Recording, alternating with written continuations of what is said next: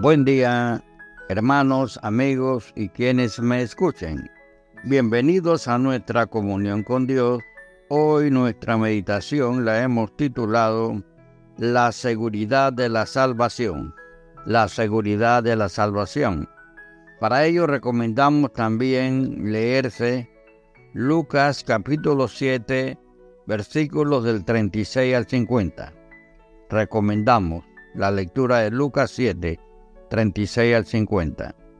Bien, estamos utilizando precisamente el libro de Lucas en el Nuevo Testamento. Lucas capítulo 7, versículo 48 y el versículo 50. Y dice así, Jesús dijo a la mujer, tus pecados te son perdonados. Más adelante le dice en Lucas 7:50, tu fe te ha salvado, ve en paz. Oremos. Padre de la gloria, santificamos tu nombre en esta hora, Señor. Te santificamos, Padre eterno, Padre de la misericordia, del amor, del perdón. Gracias por esta palabra, gracias por la vida, Padre. Gracias porque tú nos enseñas a nosotros a través de tu palabra tantos pasajes, tantas lecciones, tantas situaciones, Padre, que abren nuestro sentimiento y abren nuestro mundo de voluntad también para hacer lo que tú quieres. Pero precisamente, Señor, queremos pedirte sabiduría de lo alto, Señor, sabiduría para poder, Señor, tener eh, eh, esa solidez de tu palabra, poder de, estudiar la profundidad, los mensajes que tú das, Padre, y desarrolla nuestra fe también, una fe, Señor, que nos lleve a nosotros a un convencimiento para pecar menos, Padre Santo. En el nombre de Jesús, ayúdanos, Padre. Te queremos, te amamos, Padre, y en el nombre de Jesús, Señor eh, hoy pedimos eh, bendición, Padre, sobre el grupo participante. En el santo nombre de Jesús. Amén. Amén y amén. La seguridad de salvación.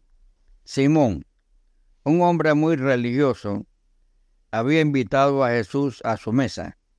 Durante la comida, una mujer conocida por su mala conducta entró en la casa y llorando rogaba lo, regaba los pies de Jesús con sus lágrimas. Sin duda, lágrimas de arrepentimiento. También derramó sus pies un frasco de perfume, como prueba del honor y del aprecio que quería demostrar a Jesús. Qué conmovedora escena. No habló, pero manifestó un sincero arrepentimiento y un amor que respondía a la gracia del, del Salvador. Lo que esta mujer hizo es lo que el Señor aprecia. Ella era consciente de la gran deuda que tenía con Dios y fue a Jesús con un corazón quebrantado y humillado. Salmo 51, 17. Qué contraste con la actitud de Simón antes de hablar a las mujeres. El Señor tuvo que decirle una cosa en el versículo 40, pues conocía sus pensamientos secretos. Le explicó que esta mujer a quien Simón miraba con menos precios, en realidad lo había superado por su arrepentimiento, su fe y su amor. Mateo 21:31. Podríamos escuchar nuestro nombre en lugar del de Simón. Una cosa tengo que decirte a ti también. Tal vez te compares a otros que no tienen tan buena reputación como tú y te sientas privilegiado, pero lo que cuenta a mis ojos es el amor que se me manifiesta. Las pruebas de ese amor. Jesús dijo a la mujer, tus pecados te son perdonados, en el versículo 48. Amigo y hermano, hemos escuchado personalmente tal afirmación.